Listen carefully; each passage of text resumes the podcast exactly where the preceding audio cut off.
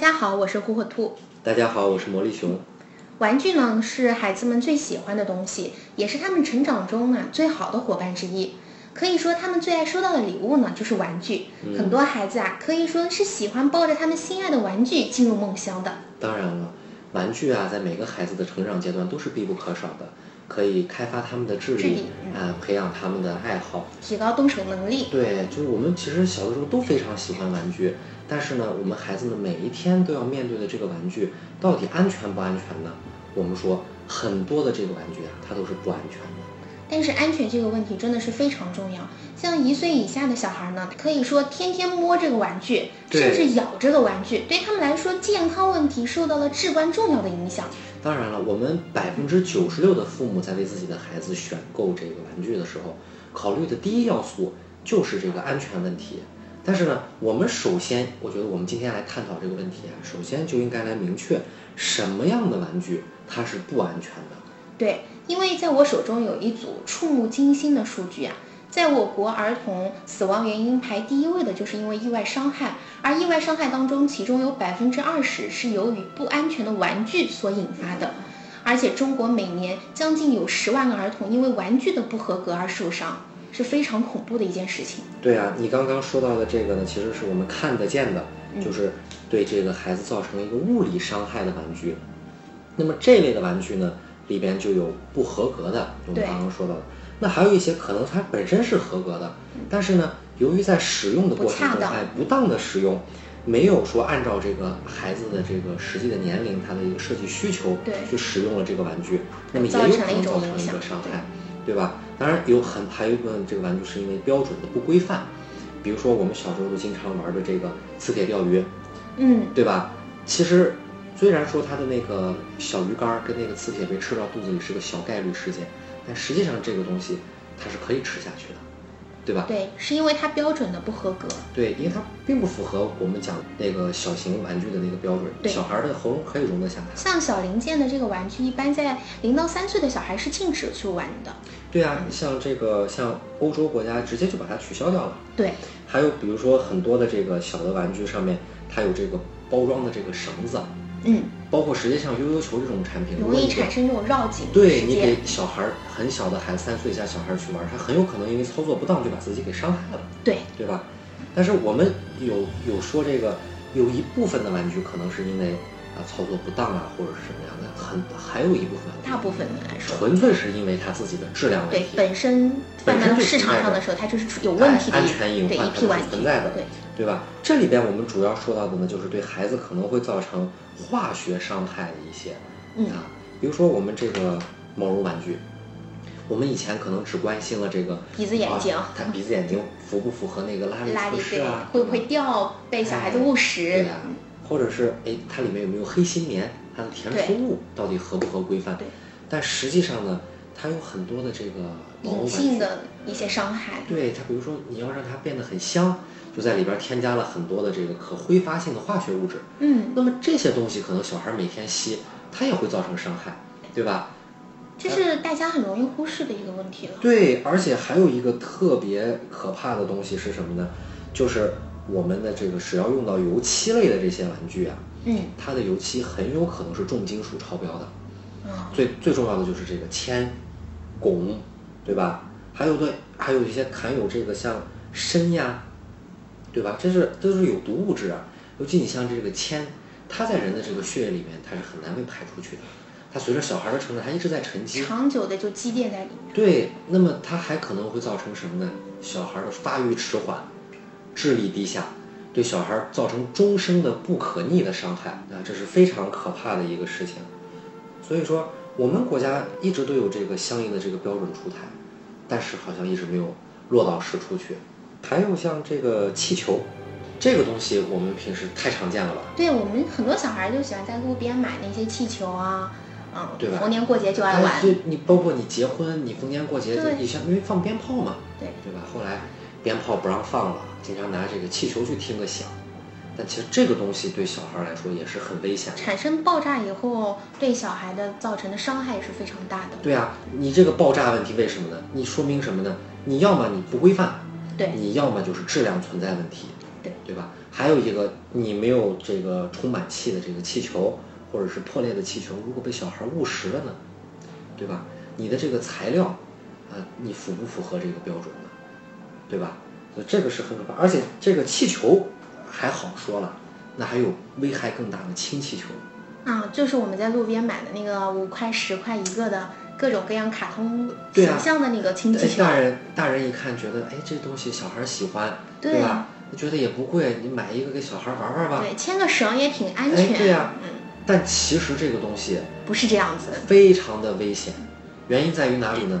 有很多的这个不法商贩，他并没有用化学性质稳定的氦气来作为填充，而是充入了氢气。就为了节省一点成本。对，但是呢，它本身充的这个氢气就是不纯的，在充的过程中就混入了空气，那么它就变成了一个化学性质极不稳定、容易爆炸的一个非常危险的东西。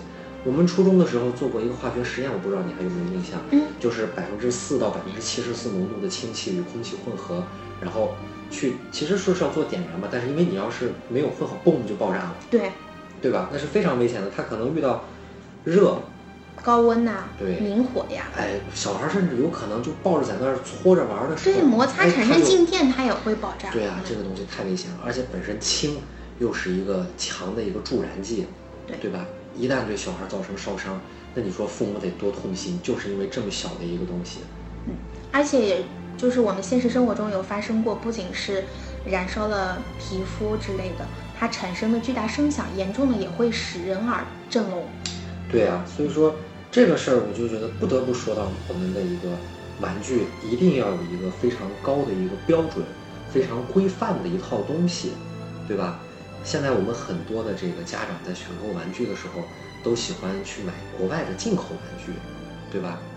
倒并不一定说人家进口的贵的最好。哎，就比我们的好玩儿，对，但是人家的安全，为什么呢？它质量标准。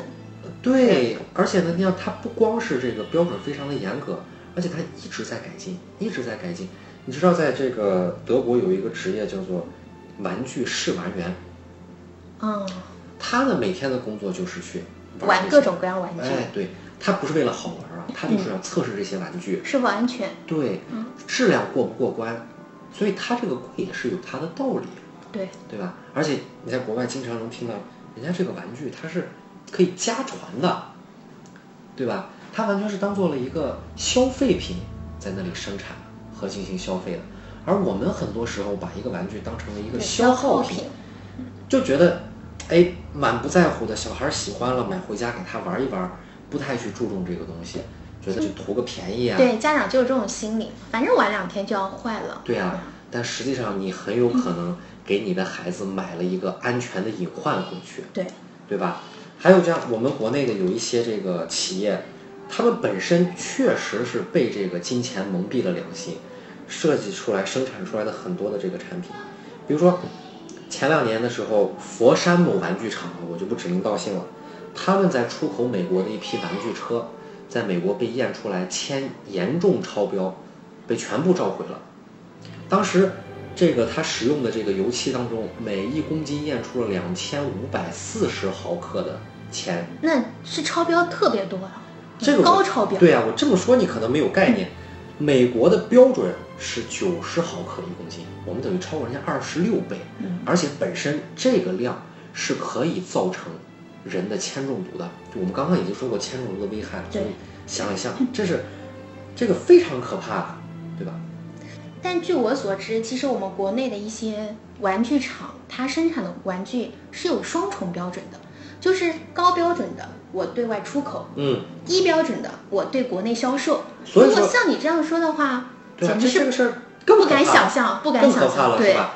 啊，你出口美国的都是这个样子，你卖给自己人的那敢敢用吗？真是残害自己祖国的未来。对吧？所以说这个事儿真的是很可怕的。对，还有比如说像小孩子现在经常要要用到的一个学步车，这个很常见啊，小孩学走路，很多人都会去买一个，对，对吧？嗯，而且呢，因为可能因为爸爸妈妈都比较忙，带孩子都是爷爷奶奶，对，对，外公外婆。买一个 这个学步车。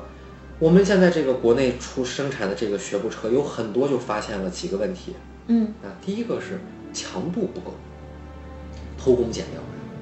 小孩子在那里，其实那小孩有的比长得比较壮，比较胖，他可能就把这车就给压塌了。那你想，小孩摔一下，对吧？万一再被这个塑料件划伤了，这是非常可怕的。还有就是什么呢？他可能走着走着那个就侧翻了，啊，他配重平衡对不到位而且还没有刹车。啊，那非常严重的问题。对啊，你说如果说出点什么问题，老人再上去扶一把，哎呀，这个事儿真的是不敢想象，真是太可怕了，对吧？所以我就说啊，这个国内的这些有些生产厂家呀，确确实实是这个为了达到经济经济目的啊，这不择手段对对对对对。还有这个，我前两天听说了一个一个叫叫叫那个一个新词儿还挺时髦的，叫叫叫二料二料，对。是他们这个圈内的专业名词了。对，这个就其实是二次二次用这个对，塑料嘛我觉得简单的理解就是这样子。对，哎，这个东西其实你想，它可能第一次用的这个塑料在它就是不合格的源头上，它可能就是不合格的，对吧？你可能就是一些医用的一些废料。对，在反复使用过程中，它有害的物质在不断的加大。呃，对啊，你而且你看那小孩儿，你整天你抱着，你真的抱着一个隐患在在跟前，哎呀，真是太可怕了，我觉得这些东西。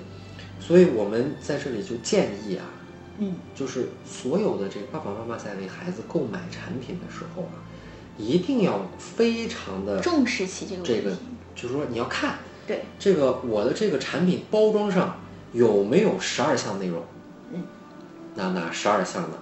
生产厂的名称、生产厂址厂址，对嗯，商标对，啊，使使用的年龄段、嗯，安全警示语啊，维护保养的方法、执行标准号，还有产品合格证。